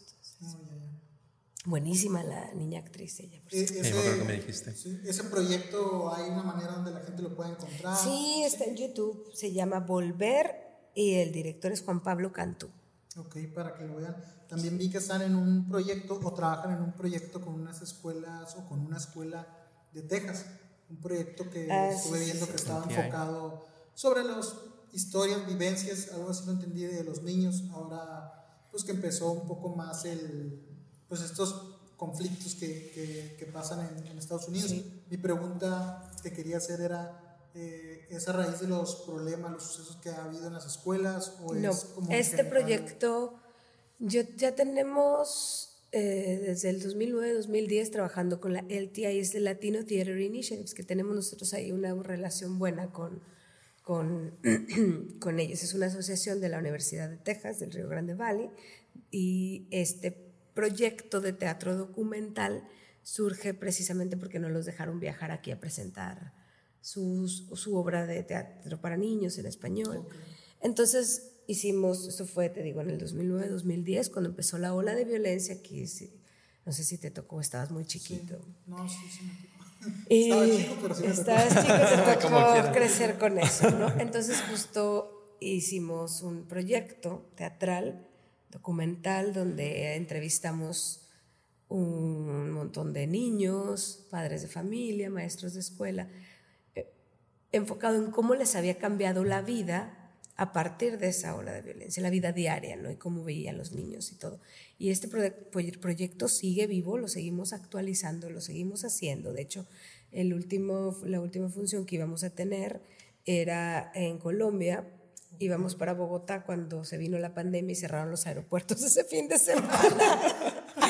Te hubieras quedado atorada. Me hubiera quedado atorada en Colombia, sí. Cancelaron y fue luego el cuando cerraron y yo, ay, sí, me hubiera quedado atrapada ya, pero pero este, sigue, tenemos como ya que 10 años más, un poquito más, haciendo investigación y cada vez hacemos más entrevistas. O sea, vamos actualizando el proyecto, porque pues, la vida ha cambiado. Ya no tenemos el mismo miedo, pero nos hemos adaptado. Pero en realidad la violencia. han cambiado, pero han surgido nuevos. Sí, y es un proyecto muy bonito que nunca hemos presentado aquí en México. Eso solo se ha presentado en Estados Unidos. Por cuestiones de seguridad. Ah, eh, el principio era sobre todo por cuestiones de seguridad. ¿Cuestiones de seguridad para que vengan? Cuestiones de seguridad de lo que hablamos, ah, porque tratamos pues, temas muy delicados, ya tenemos mucho, mucho material recopilado de muchos testigos, muchas eh, personas que han vivido cosas. entonces, por cuestiones como de seguridad también, obviamente de ellos que que, todo el elenco y todo eso es siempre anónimo. Bueno, ya saben todos que estoy yo ahí involucrada, pero, porque es mi decisión no hablar al respecto. Pero, por ejemplo, yo no te puedo, no te podría decir quiénes están porque lo, manejan. Lo manejamos así. De hecho, cuando se presentan no dicen los nombres. No, no, no. No hay, no hay, este, programa de mano. Programa de mano, por eso yo cuando tengo así de que comprobar por ejemplo, para convocatorias de comprobar cosas, es como que en ningún lado viene mi nombre, solo viene el nombre de Eric Wiley, el director, y ya él me hizo, una carta así con todo lo que, todos los que he estado participando y todo, ya firmada y todo. Pero sí, por, justo por eso, todo es anónimo, por, la, por los temas que se han manejado. ¿Y, y este, cuando lo han presentado, han grabado? ¿Hay alguna forma en que a lo mejor si no vienen lo puedan ver? Ahorita no, pero están haciendo un documental sobre el, pues, sobre el primer, van a ser dos, sobre la primera obra que hicieron. Está Wiley haciendo un documental, entonces va a salir, no sé cuándo, se supone que es para el año que entra. Eh, lo quieren mover a festivales, entonces no sé si vaya a estar disponible pronto en YouTube o algo, pero están haciendo un documental justo de la obra, del, del tema, de lo que tenemos y, y, va a estar padre, va a estar padre. Sí, suena muy interesante, la verdad. Sí, está, está, está muy interesante, está muy fuerte. O sea, nosotros normalmente vamos, por año la hacemos una o dos veces, porque vamos a uno o dos festivales, pero sí es un... la presentan en los festivales. En los festivales en Estados Unidos hemos estado en varios allá, que es lo que te digo, que festivales donde veíamos los espacios así alternativos y cosas padres. Eh, el último fue en San Luis, Missouri, ahí estuvimos y el año anterior a ese estuvimos en Nueva York. El, el proyecto este impacta mucho la gente que lo ve y queda, o sea, queda muy impactado, pero también es muy, ah, para uno es muy... Ah, muchas emociones. hacerlo, sí. Ah, muchas emociones, sí. Justo eso, porque te mueve cosas que aquí están, pero nosotros las bloqueamos, ¿no? Sabes que no pasa nada, no pasa nada, pero, pero sí pasa y sigue pasando. Sí, sí, sí, sigue pasando. Eh, ahorita que dices de la parte de Estados Unidos, ignorando un poquito Nueva York porque pues, es el lugar más lleno de teatros y de artes, eh, pero como tal en, otros, en otras ciudades que has estado o que han estado, ¿qué, qué notan a diferencia de aquí de la, de la ciudad? No sé si se han presentado en algunas otras partes, mm, aparte de Reynosa, hablando aquí de, de, México. Y este, si solo ha sido Reynosa, igual como que qué contrastes hay respecto a la, ahora, a la sociedad nuevamente, cómo ven, y a lo mejor también las personas cómo, que, están, eh, que están detrás, cómo ven el teatro, esta, este tipo de arte, a comparación de acá, cómo lo, cómo lo notan. Ay, creo que, bueno, es que la pandemia vino a mover muchas cosas, sí vino a como que a dar una ahí azotada, ¿no? Eh, no sé, después de la pandemia ya no me he vuelto a presentar en Estados Unidos. Em, tenemos invitación para ir, yo creo que el año que entra, pero no, no he vuelto a estar eh, allá en algún festival después de la pandemia. pero antes de la pandemia, pues es una cosa los festivales allá están como... Igual, yo creo que lo que podría comparar es que igual se batalla para tener ah, público, así como en todos los lugares de aquí, en todos los lugares de allá se batalla. Creo que esto de los públicos es una cuestión mundial, tal vez. Quitando a lo mejor Broadway y quitando Ciudad de México y quitando el West End, no sé, yo creo que sí es complicado en, todas, en todo el país el tener público. Sí, y eso, ¿no? De que el público de los festivales, pues no, al contrario, yo creo que he encontrado más similitudes más que contrastes. Sí, está, está bonito y los lugares, o sea, en México hay mucho, mucho corazón en todo, como, y en, en Estados Unidos también, pero Estados Unidos tiene una calidad a lo mejor de vida un poco, un poco más eh, no sé cómo ponerla, ponerlo. Sí, es un país que es un país primer mundista donde eh, las instalaciones normalmente son un poco más, tienen más herramientas, hay más educación, etc. Y este, en cuanto a cosas, pero yo creo que eh, México se hacen cosas a lo mejor un poco más artísticas, un poco más, a veces, un poco más de calidad, y de calidad de las propuestas. Será a lo mejor en la parte de, un ejemplo, ¿no? No se tienen las herramientas tan fácil que a lo mejor las personas que lo están haciendo pues tratan de en cada momento que lo hacen pues hacerlo de, a lo mejor de todo corazón, les nace tratar de demostrar, a lo mejor a ese poco público que logras tener, pues, hacerlo sentir con ganas de, que quieran realizar, probablemente puede ser. Y la gente como que eh, hay otra, hay otra perspectiva de, del teatro, no tan comercial, no tan, estamos, traen otras, o sea, las propuestas sí son gente como con más... Y sí, eso sí. Es de las cosas que De las que, que, he visto, no sé. qué chido. Quería hacerte una pregunta a ambos. Estaba viendo hace rato un este, pequeño documental sobre, pues, sobre teatro, pero la idea dije voy a tratar de pues de escuchar de cómo lo ven en otros lugares. Y decía un, este, un actor argentino, el teatro independiente tiene la obligación de hacer avanzar el teatro. Entonces dije, esta, esta frase, regresé y dije. Ya cuando escuché dije, voy a llevarme esta frasecita para, para compartírselas. ¿Y cómo lo ven? ¿Creen que como tal tienen ese, tiene ese peso del teatro independiente? A lo mejor de darle todavía más fuerza a lo, no sé, a lo mejor ¿cómo decirlo? Como si fuera la, la, cuna donde a lo mejor van saliendo todos los nuevos prospectos. ¿Será tal vez porque el teatro independiente se atreve más? Sí, creo que va por ahí. Yo creo que va por ahí la, la frase. Que tiene, tiene... Es el que tiene que seguir avanzando, es el que tiene que tener nuevas propuestas, es el que tiene que experimentar, experimentar a ver qué cosas nuevas o para qué está el teatro en este momento ahorita, del, en este momento en el mundo. No hace 10 años o no hace 20 años o no hace 30 años, o sea, ahorita. ¿Dónde cabe? ¿Qué quiere? No, tanto que quiere consumir el público, porque para eso está el teatro comercial. El teatro comercial te da lo que el público quiere consumir, sino como artistas escénicos, ¿qué estamos haciendo? Dónde estamos ahí metiéndonos y qué es lo que tenemos que hacer. Y yo creo que todos estamos tratando de descubrir eso. ¿qué, ¿Qué cambios hay?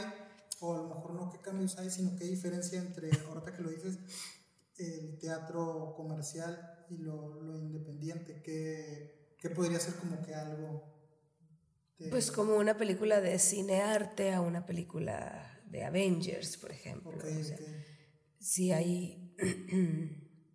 eh, creo que es básicamente lo mismo que dijimos, o sea, que se atreven a experimentar cosas nuevas. es algo totalmente serio y normalmente en algo comercial trabajan más con obras que ya saben que funciona. Sí, A lo y tal vez por lo mismo es que tienen más público, ¿no? Porque como es algo que ya saben que ya vende, que la gente disfruta o que le llama la atención, pues por eso atrae más público. En cambio, un teatro independiente, pues siempre busca innovar, ¿no? Buscar cosas nuevas que, que, que presentar.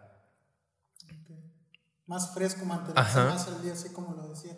¿Crees que pueda pasar este, esto lo, lo, lo, saco por el hecho de la, de la, música, que es como que un conflicto que siempre hay, de lo comercial a lo que está más indie.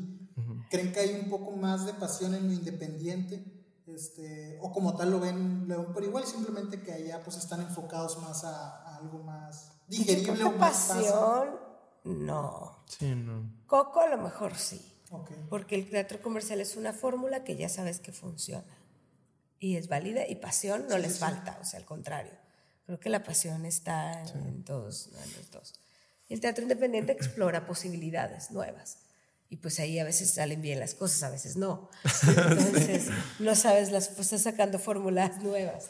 Imagino que pues es a cierto punto un poco más arriesgado, ¿no? ah, sí, totalmente. Porque pues como dicen allá, ya tienes algo seguro y hay un nicho de personas que les gusta cierto tipo, que consumen cierto tipo. Y está padre también, porque también luego está muy peleado de que no, guácala, teatro comercial, al contrario, está bien padre. Pues, sí, cosas chidas. Sí, sí, llega a haber este conflicto de repente. Sí, de repente es como que, ah, no, eso no es teatro, eso Digo, hay cosas que sí de plano es como... Eso no es cine. No voy a ver eso, yo a lo mejor jamás en mi vida me pararía a no sé, la obra esa de la novela de no sé quién con el...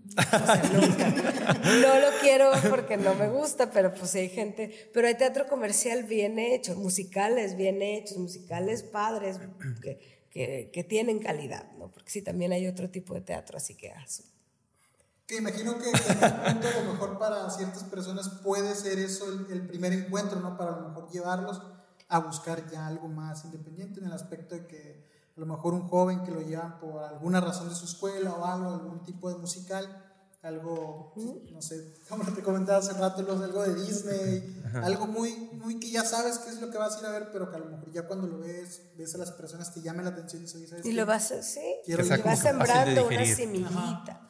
Sí, le vas sembrando una semillita de curiosidad por, por el teatro. Sí, pues cada uno tiene su... Aunque luego llevaban a mi hijo a a ver obra de no sé qué, de la uruguita, que nos llama, ay, me aburrí. pues claro, después de nuestros ensayos de Avenida Q y Headers, llegan y le ponen oruguitas a mi hijo y mi hijo así, ay, me aburrido. Pero porque lo acercaste al teatro. Sí, porque ya traía esta parte. Igual este, a la hora de, de empezar a crear ustedes que están más, me imagino que la mayoría pues, de, todos, sus, de todos sus proyectos, de sus horas, pues son de ustedes, son este, genuinas. ¿Cómo es la parte de la creación? ¿Cómo nace una idea y cómo empiezan a, desarrollarla? Antes, me imagino, de empezar a conseguir a las personas que van a, actuar o saber, pues, no sé, tener hasta la primera función ¿Cómo es como empiezan a, desarrollar una, una, obra? Ay, va a sonar muy feo lo que voy a decir. por el texto empezamos. empezamos por un libreto y a leer, a analizar, nos gusta, no nos gusta y de ahí.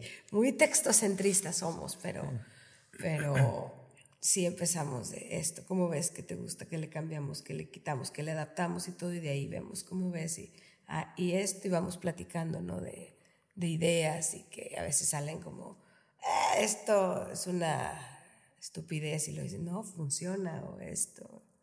Pero siempre por el texto, ¿verdad? ¿Sí? Textocentristas. Textocentristas.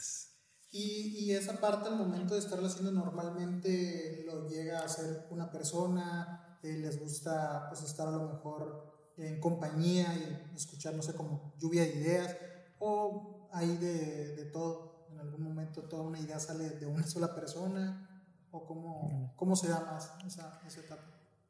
Mm, yo creo que es una idea y que empieza, al menos yo cuando escribo no escribo mucho, no tengo como muchas cosas escritas. ¿Pero has escrito una obra que ya se presentó aquí? Sí, pero justo empieza, eh, pero empezamos por el texto, ¿no? ¿Te acuerdas que la leía? La idea, no, primero está la idea, ¿no? Y luego estaba la idea, sí, y estuve de que, ah, bueno, esto, ya está el texto y, y, por ejemplo, leo, a ver, ¿qué te parece esto, esto, esto? Fíjate que quiero invitar a estas actrices, a ver si les agrada.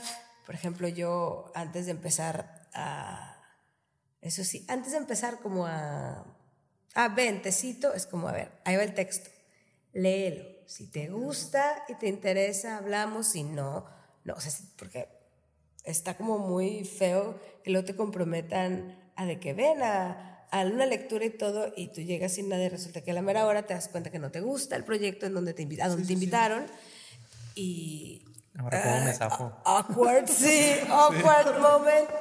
Entonces, así como que, ah, ¿te gusta? Bueno, sí, ah, sí me gusta.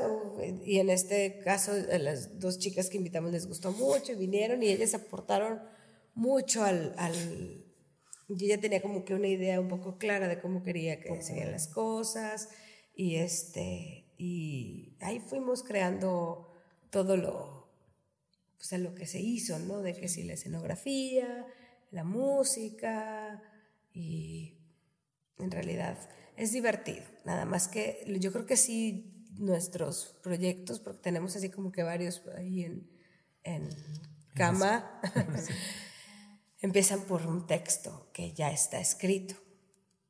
Porque digo, menciono esto porque luego hay grupos que funcionan distinto, que van creando el texto como, como otros compañeros que, que, que lo vienen a ensayar aquí ellos van, que crean como que entre todos la, ah, la obra, entonces son diferentes formas de trabajar. Sí, sí, claro, yo me imagino que hay... hay Pero acá sí somos, nos hemos vuelto muy textocentristas y ya de ahí jugamos a, a lo demás. ¿Cómo empieza ya a hacer los primeros ensayos? Ya cuando a lo mejor tienen la idea, pero pues no es lo mismo el estarlo escribiendo, el estarlo leyendo. Ya cuando ves a alguien que lo, que lo está pues que lo está haciendo, no que está ejecutando a lo mejor el papel como tú te lo imaginabas, y el papel que tú veías de una manera, ¿cómo es esas, esas primeras, este, sí, esos primeros ensayos en los que empiezas ya a tomar todavía, me imagino que un poquito más de vida el, la obra? Sí, primero, sí, porque primero siempre leemos, hacemos trabajo así de mesa. Conocer el texto, ¿no? Como que analizarlo. Sí, Conocer a los personajes. Para poder ya empezarle a, a dar vida. Ajá, dar vida. Okay. Sí, ya al momento pues de empezar los ensayos, sigues, nunca dejas de conocer a tu personaje y le vas descubriendo cosas nuevas, va cambiando, va cambiando, va cambiando hasta que ya, se define algo, ¿no? Ya le vas descubriendo cosas como poco a poco va, se va haciendo. Bueno, yo que me toca verlos como, como van eso transformando y de repente ya su cuerpo va cambiando y va cambiando y, no, lo, no ven esa, a lo mejor ellos esa transición, pero como que se va transformando la cosa poco a poco durante los ensayos. Este, no, no, no manejan algo, me, me, platicaba este muchacho Luis que él tiene un ejercicio que él me dijo que es algo que, se maneja mucho en las películas, que él desarrollaba totalmente un personaje, dice, hace cuenta que tengo mis personajes, y sí, yo empezaba a desarrollarle una vida a cada personaje desde, dice, aunque eso no se iba a mencionar en la película, dice, yo desde dónde nació, cómo fue su infancia, bla, bla, bla, bla, y se lo daba a las personas Dice, porque tal vez de esta forma yo sentía que conocían más y ya podían sentirse más. Oye, ¿dónde naciste? No, pues nací en tal lugar, en tal año. Y dije, ok, es algo... A mí me gusta dejarle ese trabajo a los actores. Sí se los pido. Sí. Se los pido, pero lo dejo que lo hagan ellos, ¿no? Que ellos construyan su... o sea, esto es lo que está. Porque yo, por ejemplo, cuando escribo yo, porque hemos hecho cosas que, que adaptamos, que no las escribimos nosotros, y es como, esto es lo que está, este es el texto que está. Cuando escribo yo, yo sí tenía así como que muy clara de que no. Pero igual es como, quítate eso, quiero que mis actrices de esa. Más porque esta actriz, esta, por ejemplo, esta obra que hicimos ya la habían hecho otras chicas completamente diferentes. O sea, de que ellas, ustedes hagan su biografía acá. O sea, se los dejo a que, a ver, qué, qué, qué. Y, y claro, como, como maestra de, de niños de teatro, tenía mi hojita de creación de personaje, de lléname esto, ¿no? A los niños, de que, qué le gusta. Entonces sí los dejo que lo hagan ellos, yo no se los impongo. Cuando yo dirijo, yo no, yo no lo... Que se involucren también. Pero que sí lo hagan, pero sí los pido, a ver, cuéntenme, a ver esto. Y, y lo empiezas a preguntar, a preguntar y van surgiendo cosas que, que a lo mejor no sabías que estaban. A mí también me han, cuando me dirigen, me han dejado así como, y te avientas tú, tú, tus, historia, tus historias. Sí. sí, porque te ayuda, te ayuda mucho conocer tu personaje. Así como, como tú comentaste, o sea, cosas que aunque ni siquiera se vayan a tocar en, en la obra ni nada, a ti como, como actor que lo vas a presentar te sirve mucho conocer, para conocer a tu personaje y para saber cómo interpretarlo. Una personalidad. Ajá. Sí. Qué chido. Eh, ¿qué, ¿Qué consejo a lo mejor le darían a alguien que, que, nunca lo ha hecho, a alguien que le gusta, más allá de la edad, sin importar a lo mejor desde siendo un joven? Hasta a, mí me ha tocado escuchar personas que son adultas y que dicen, oye, a mí me hubiera gustado hacer esto. Y le digo, pero ¿por qué no lo haces? No, pues que ya estoy muy grande. Entonces, muchas veces es un limitante. ¿Qué, este, ¿Qué consejo le darían las personas hablando en este caso del teatro? La edad, la edad nunca es un limitante, solo es un pretexto para no hacer cosas. En cuanto al teatro y cualquier cosa, en realidad. Sí. Qué, padre. El consejo es atrévanse, porque el tiempo como quiera pasa. Entonces, atrévanse. Y otra cosa, tengan cuidado con la gente con la que trabajas.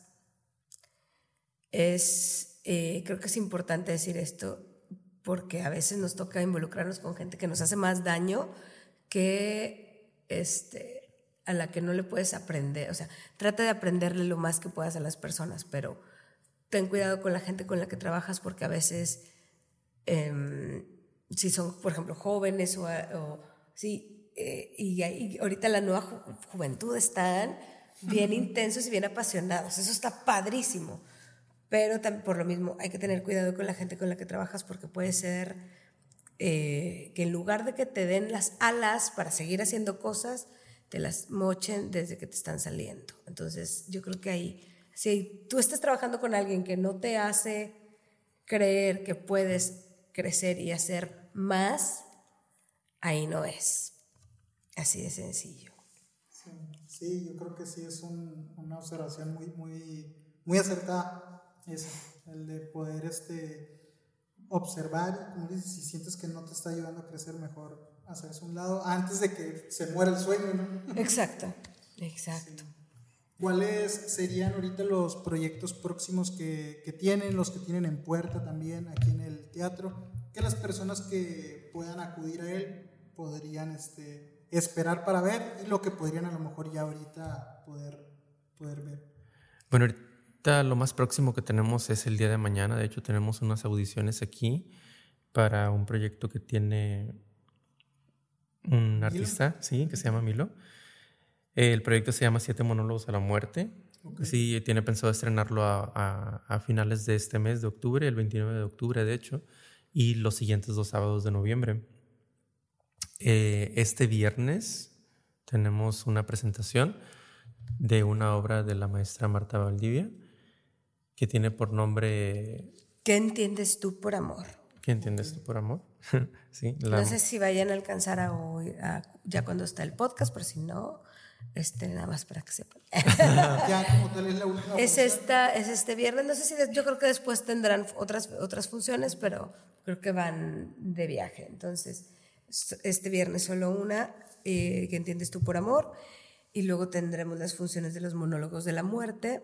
Este, ahorita, como te comenté, está haciendo residencia un actor, eh, Manuel Pichardo, eh, está montando aquí un monólogo que se llama, de un monólogo de una adaptación de Romeo y Julieta, que también va a estar presentando por noviembre. Todavía no tengo exactamente la fecha. pero Va a estar muy padre para que vengan a verlo, ya les, ya les contaré. Y en noviembre también tenemos a los grupos que, que vienen a, de la gira de los circuitos del Centro Cultural Helénico. Sí, el 8 y 9 de noviembre recibimos desde Durango al teatro en algún lugar, se llama, con su obra de teatro que se llama Salomé. Y el 24 y 25 recibimos desde Torreón al grupo Tropa Cachivac con su montaje de, de Drácula. Sí, y esos son los grupos que, que ganaron la convocatoria del Circuito Helénico para Espacios Independientes. Sí, y que, que se van a venir a presentar aquí en nuestro espacio. Y estamos muy contentos. Estamos muy contentos. Sí, imagino. Y ojalá y las, las personas que, que lo estén escuchando este, se den el tiempo para venir y consumir este tipo de, de shows, este tipo de obras que, pues, que están aquí ustedes presentando en, en Casa Teatro. Igual me gustaría que mencionaran si hay jóvenes, adultos que les guste el teatro, este, o que a lo mejor tengan alguna obra que les gustaría este, poner en escena aquí con ustedes.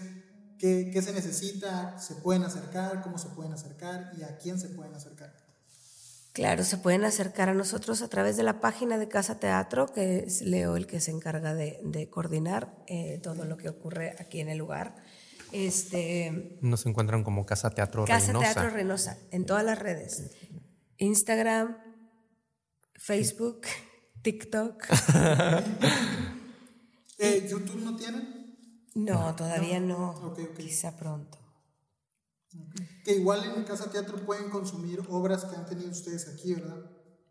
En Facebook, no. No, No. no, Las- grabamos las- y las no. obras que- no. que están en, en la página, esas son... Las obras que se han presentado de forma este, En virtual, en streaming, no quedan, no se quedan más que un tiempo, justo por el respeto al- a, los, a los artistas. Ah, ok.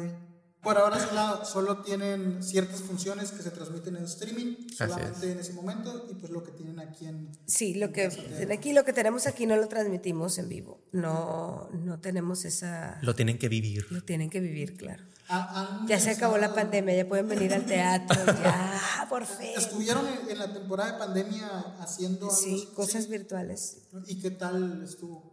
Bien, Sí. Pues dentro de lo que cabe, porque primero estábamos medio renuentes de que no, no es teatro, pero luego surgieron proyectos así de que vamos a hacer esto, esto, ¿Por qué y con- que no es pues porque estás tras de una pantalla, de una cámara. Y lo hicimos de otra forma, en vivo. Y me invitaron para un proyecto de teatro pandémico que, que era justo... Piedad de los Girasoles. La piedad de los girasoles, que era justo pero estaba escrito para ser transmitido así, ¿no? O sea, no era una grabación de que estábamos en no, estaba escrito, entonces cada uno estábamos en nuestros cuartos que adaptamos con, con una escenografía y todo y, y funcionó, ¿no? Entonces estaba, estaba padre, porque la gente votaba a ver qué quería y depende de lo que, Los lo que la gente vota. Sí, padre. claro, los involucrabas, de lo que más la gente decidía, por ese rumbo se iba la obra y entonces nos tocaba, nos tocaba hacer pues lo que la gente dijera, o sea, nos tocaba tener preparado diferentes Como quiera había cierta conexión con el público. ¿no? Sí, sí, sí. Y me imagino que Y esa estábamos parte en vivo. interactuar. Y pues, sí estábamos en vivo. Sí. No era como, ah, está grabado, no, estábamos actuando en vivo, entonces de repente pasaban cosas técnicas y esto y lo otro, pero bien.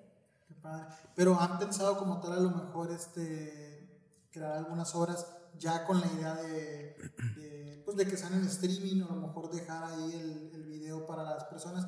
Lo pregunto más que nada porque pues puede, puede personas que a lo mejor no tienen la facilidad. Por ejemplo, voy- a ponerme yo en el ejemplo más fácil, que sí podría, sí puedo, pero a veces uno está consumiendo algo, estás en el trabajo y consumes algún tipo de producto, este, ya sea desde música hasta videos, películas, X o Y. Entonces yo de repente digo, probablemente es una manera de, de acercar un poquito más, este, a acercarse más a, a algún público que a lo mejor después de tantos días de trabajo, de estar viendo, te nace el decir, oye, ¿sabes qué? Ahora quiero ir a verla al, teatro, ahora quiero ir a ver alguna obra, pero ya no aquí en mi teléfono, ahora quiero ir y, y verla ya en físico, vivirla realmente. ¿Les ha pasado por la mente? La verdad, no les ha pasado. Lo ¿No que pasa es que es, es complicado porque no todas las obras que se presentan aquí son de nosotros. Por ejemplo, nosotros tenemos un, un cuento que del el cuento del hombre sí, almohada, ajá. que a veces sí está, porque nosotros digamos que tenemos los derechos de ese, de ese, bueno, de, de esa representación porque nosotros lo hicimos aquí. Fue una cosa que se hizo, se transmitió en vivo.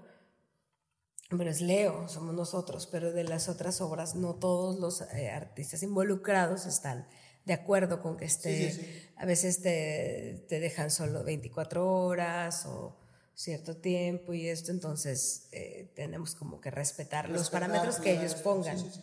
Y es que aparte como quiera no es lo mismo, o sea, aunque estés viendo la obra de teatro por medio de streaming, o sea, no es lo mismo que estar ahí presente y sentirlo y verlo en persona. Sí, totalmente. Entonces, a lo mejor tampoco sería lo ideal como que la gente buscara verlo de esa manera. Digo, entiendo que hay que dentro de las posibilidades de la gente como que es lo que, lo que podrían consumir, pero lo que recomendaría completamente es de que buscaran verlo en vivo. Tal vez a lo mejor, y, nos quisiste, pero pregunta nada más, a lo mejor, lo digo más porque yo siento que de repente eso ayuda un poco a atraer a las personas he visto que de repente hay ciertos trabajos que, pues que la única manera, un ejemplo, los estandoperos lo manejan mucho, pues la única manera de ellos eh, llamar. llamar la atención y poder expresar un mejor, pues es en vivo. Pero he visto que muchos han manejado este, un poquito nada más como para que vean un poquito de qué trata y como que ya tratar de conectar y llamar la atención. Eh, lo, lo, lo, pregunto más que nada por el hecho de que pues, se me hace algo muy, muy padre el teatro y de repente Hacer pues, trailers podría, hacer trailers, teasers podía ser. Trailers, tratando de llamar la atención y ya pues obviamente ya cuando llegas y lo ves dices, ah, pues es totalmente algo eh, ya muy diferente a lo que a lo mejor estuviste viendo en el, en el pequeño trailer, ya te, pues sí, ya vienes un poquito ya con una idea y ya cuando llegas y lo ves, pues ya, te, te, atrapa. Personas que a lo mejor nunca han venido, nunca han disfrutado de una obra, pues puede que a lo mejor ese sea eh, pues un ganchito en un anzuelito para traerles. Pero bueno, ojalá y este y ya más adelante pues podamos ver sus proyectos, lo que se va a estar presentando. Este, Leo, este, Cari, no sé si hay algo que les gustaría mencionar, a lo mejor algo que se me, que se me pasó. No, dijimos las redes sociales. Las redes sociales, estamos en Facebook, Instagram, eh, Casa Teatro Casa Teatro Reynosa. Y vengan, vengan, Vengan, acérquense. Es muy bello pasar un rato en el teatro y no hay nada que se le compare. De verdad, es, es... Y al mismo tiempo, si son papás o algo, pues traer desde muy jóvenes. a Acostumbren a los niños a consumir esto. Es importante. Sí, algo que, que ya está casi como por terminar, pero me gustaría rapidito así a, preguntar un aproximado más o menos en cuánto anda promedio, no necesariamente una cantidad, una entrada a, ver una, obra. Lo, lo, digo más, más que nada en un promedio, porque a veces uno gasta en, no sé, una entrada al cine. Este, vas, miras una película, pues que a lo mejor ya sabes más o menos de qué va, y a veces pues no es este ya cuando volteas a ver otras opciones que te brindan, eh, por ejemplo, lo que hablábamos del teatro, pues más emociones, más sentimientos ahí en el momento, pues ya cuando lo comparas dices tú, oye, pues creo que sí está bien. De vez en cuando, ese pequeño gastito que hago en otra cosa, pues no está de más. Un día voy, me, aviento una hora, disfruto y ya pues, salí un poquito de la, de la rutina. De ahí nace la, la pregunta. El, el, promedio es 100 pesos, lo que te cuesta un boleto. Sí, pues entonces no es nada alejado del, no, no, de la mano. Okay. No, pues estaría... El año pasado, antepasado, cuando empezamos eran 80 pesos, pero... Todavía más, Pero es un borlote de estar dando ferias de 20 pesos. Hasta la gente se estresa más. Entonces, de que no, 100 pesos, 100 pesos, todos traen su billete de 100 pesos y ya. Sí, está. No, es que no, no es algo. No fue tanto por subirle el precio, pero sí es como. Para cerrar y evitar. Sí, entonces. Sí, quieras o no, pues te evita tiempo de estar ahí. no, es que aparte el teatro sí lo vale. O sea, como quiera que la gente también entienda de que realmente, o sea, el teatro, o sea, cuesta. Hay lugares, o sea, en otras partes del, del, país, ¿no? Que mínimo te lo dejan de que quede 200 pesos o cosas por el estilo. Y no está mal. Sí, no, no. no, no simplemente justo hablábamos de las obras estas que traen de la novela de fulanito con no sé qué, 700 pesos el boleto y una vez nunca se me va a olvidar. una amiga me dice, ¿de qué vas a llevar a tu hijo a la obra de, no me acuerdo, no puedo recordar qué. Una esas. Y yo así de ofendidísima, y yo, claro que no. Ay, yo voy a llevar a mi hija, no sé qué. ¿De qué? Y yo, claro, yo, ¿cuánto costó el 700 pesos. Y yo, ¿qué? Dice, ¿a poco no vas a llevar? Lleva al niño. Y yo, ¿qué? Claro. O sea, pero por supuesto que. Dije, me ofendes como madre y como teatrista. dije, deja hablarme. Dije, ya. Ay, qué sangrón. Le dije, me voy a llevar a mi, a mi hijo que vea esa tontera. O sea, no. Sí, es que de repente yo creo que lo comercial, este, platicaba una vez con un amigo. No todo lo comercial que consta. No, no, todo, pero hay, hay, ciertas obras que yo creo que de repente, o sea, la gente va y las consume. Yo, yo sé platicar con, con mi amigo y le decía, vino la del Grinch, que si no mal recuerdo fue en el cultural, y varios amigos me dijeron, oye, ¿qué vamos a llevar a, a nuestros hijos? Y yo les decía, pues es que es la historia del Grinch. o sea, creo que a lo mejor puede haber otra obra un poco más interesante, pues que ver el Grinch, le digo. Pero este, ah, de repente los costos son muy elevados y la gente no, no, no le duele ir y, y, gastarlo para disfrutar algo que a lo mejor pues ya habías disfrutado, ya sabes de qué va la trama. La novela. sí, la novela. Entonces ahí es lo que yo digo, pues ya cuando, por eso quería como que preguntarte un promedio, ¿por qué? Porque pues ya a lo mejor cuando ven y dicen, oye, algunos a lo mejor también tienen el, el pensamiento de, ah, es que a lo mejor es caro, sin saber, ¿no? En cuánto está. Y ya una vez que sabes, pues dices, oye, pues sí es algo accesible. No sí, porque hay gente que le tiene miedo al teatro, sí. justo porque, ay, no sé si puedo venir aquí, si pertenezco, si, Exacto. qué tengo que hacer, cómo me tengo que comportar. Y esa es también una de las cosas que hablábamos cuando empezamos Casa Teatro, de que crear ese, ese, esa, cercanía con, esa cercanía con el público. Sí, sí, sí. Según es, que es una convivencia íntima entre artista y público, sin problemas, sin, el, sin todo el, el protocolo. Y dices tú, ay, ¿cómo? O sea, puedo, puedo, puedo sentarme aquí, puedo puedo comer, puedo, puedo hacer esto, puedo, o sea, hay Hasta mucha me han llegado a preguntar formalidad. que si se tienen que venir vestidos así como sí, sí, que es formales. como hay una formalidad, porque uno tiene esa idea de que ir al teatro y no, no es así, de que cómo puedes comer en los teatros de Broadway, puedes, o sea, consumes tus cacahuatitos, consumes tu copa de vino, consumes tu, o sea, es es que como que se creó un estereotipo. Se creó el estereotipo de que no, y entonces la gente tiene como que, ay, no sé cómo me voy a ir vestido, como, y, y, y, hay que quitar eso, hay que, hay que atraer gente, ven, te lo vas a pasar bien. Y si te quieres reír, ríete. Y si quieres aplaudir, aplaude. Y si te quieres, o sea, puedes ser tú un espectador. Un de que era como para un nivel. Exacto. Este, y, yo digo que eso de repente hace que, pues que las personas no volteen a lo mejor a ver el teatro cuando pues, es algo muy, muy bonito porque tiene... Ah, ese... y luego, ah, no, es que yo no lo entiendo eso. Ah, no, sí. es que, sí, sí, hay esa cosa de entonces la idea es como cambiar eso, cambiar eso, cambiar eso. Sí, cambiar esa mentalidad. Sí, porque luego llegamos y luego tenemos públicos así de que no sé si me puedo reír. O, y, y, ya donde se empieza a reír el primero, ya. Ah, ya o sea, por ejemplo, ay, no sé si puedo responder si te habla el actor. Y, y o sea, hay mucho como, ay, tabú, ¿qué voy a hacer? Sí, en el teatro, o sea, y hay que quitar eso, que la gente venga, se divierta, se la pase bien, es un momento para ellos, no para el público, porque al fin de cuentas lo que hacemos en el escenario es para ellos. Sí, así es. Qué, qué padre. Sí, fíjate que era lo que quería este, preguntarte, porque platicaba con Leo hace ratito eso, le, le decía, oye, ¿sabes? Pues yo creo que de repente algunas personas que lo llegan a hacer, se como que lo, lo hacían ver como que es algo muy muy, muy grupal. Muy exclusivo. exclusivo. Y ese, ese sentirlo a lo mejor hacía que las personas pues se limitaran a decir, ah, pues no, no, formo parte como de eso y ya no disfrutaban pues de esto, que es algo muy bonito que, son este, que es el teatro, ¿verdad?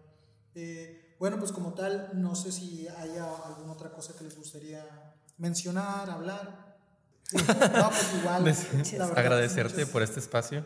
No, a ustedes, la verdad, este, sí les agradezco mucho el, haber, el haberme, pues para la gente que, que lo va a escuchar, estamos grabando en, en Casa Teatro y, este, sí. y es un gesto muy bonito, este, la verdad les agradezco mucho el que hayan aceptado la, la solicitud para, para, grabar un episodio con ustedes, que la gente escuchara de teatro, ya hablamos de música, hablamos de comedia, ya hablamos de, hasta de pesca, de Ay. este, lo que es cine. Y ahorita hablar de algo que es algo muy, muy bonito, que es algo, creo que cuando piensan en artes, no puede estar fuera del teatro, y que hayan aceptado, pues, para que platicáramos esta plática, pues, muy chida, muy bonita.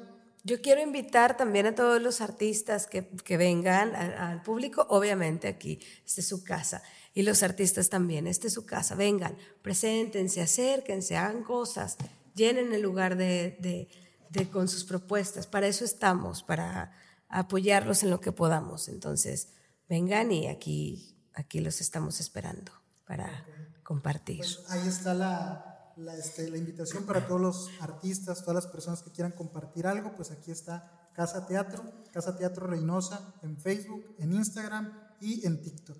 Así que síganlos y pues, Raza, muchas gracias a todos los que se tomaron el tiempo de escuchar toda esta, esta buena plática. Muchas gracias por haber aceptado la, la, invitación nuevamente. Y pues, Raza, nos vemos. Uh, gracias. Nos vemos.